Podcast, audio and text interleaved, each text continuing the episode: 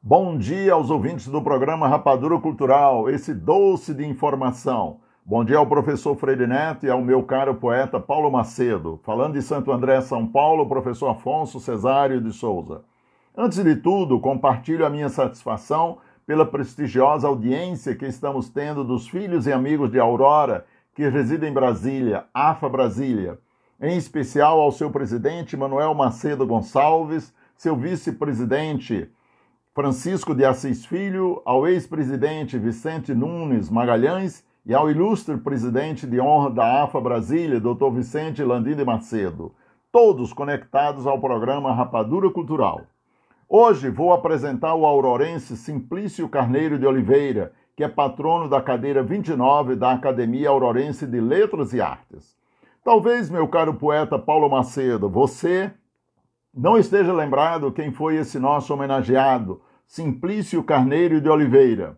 Mas certamente você conhece o acadêmico que ocupa a cadeira 29 da Academia Aurorense de Letras e Artes. Refiro-me ao nosso ilustre tipiense José Idemário Tavares de Oliveira, nascido na Cachoeira dos Oliveiras, no Tipi, filho de Chicó e de, do senhor Oliveira e de Socorro de Ned Luna. Reconhece, poeta? O nosso acadêmico, Dr. José Idemário Tavares de Oliveira, é doutorando em Ciências Jurídicas e Sociais pela Universidade del Museu Social Argentino, mestre em Ciências Jurídicas e Sociais pela Universidade Federal do Ceará e graduado em Direito pela Universidade Federal da Paraíba. Atualmente é advogado em Aurora e professor adjunto do curso de graduação em Direito do Centro de Ciências Jurídicas e Sociais da Universidade Federal de Campina Grande, Paraíba. O patrono da cadeira 29 da Academia Aurorense de Letras e Artes, Simplício Carneiro de Oliveira, é uma das mais expressivas personalidades de Aurora no século XIX. Trata-se de um personagem reconhecidamente marcante no município de Aurora, assim como na vizinha Lavras da Mangabeira.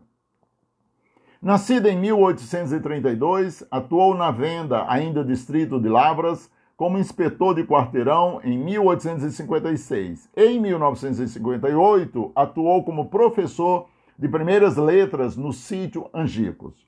Casou-se em Lavras da Mangabeira com Dulcéria Augusto Lima, Pombinha, integrante do poderoso clã dos Augustos e irmã da famosa matrona Federalina Augusto Lima, líder político, política indiscutível em Lavras e a quem Simplício fez oposição até os últimos dias de sua vida. Foi pai de 13 filhos e de sua prole nasceram figuras de grande envergadura no cenário político e intelectual local e estadual. Figura respeitabilíssima em seu seio familiar e social, nos dois municípios, era reconhecido por apreciar a arte da poesia, declamando versos e contando histórias. Faleceu na Vila das Lavras em 7 de setembro de 1881, aos 49 anos, vítima de apoplexia fulminante, uma congestão cerebral, o fez morrer em menos de cinco minutos, deixando inconsoláveis esposa e 13 filhos. Espero que tenham gostado da brevíssima história desse nosso ilustre aurorense. Vamos honrar e preservar nossa cultura, pessoal. Bom domingo, sejam felizes. Continuem ligados no programa Rapadura Cultural, esse doce de informação.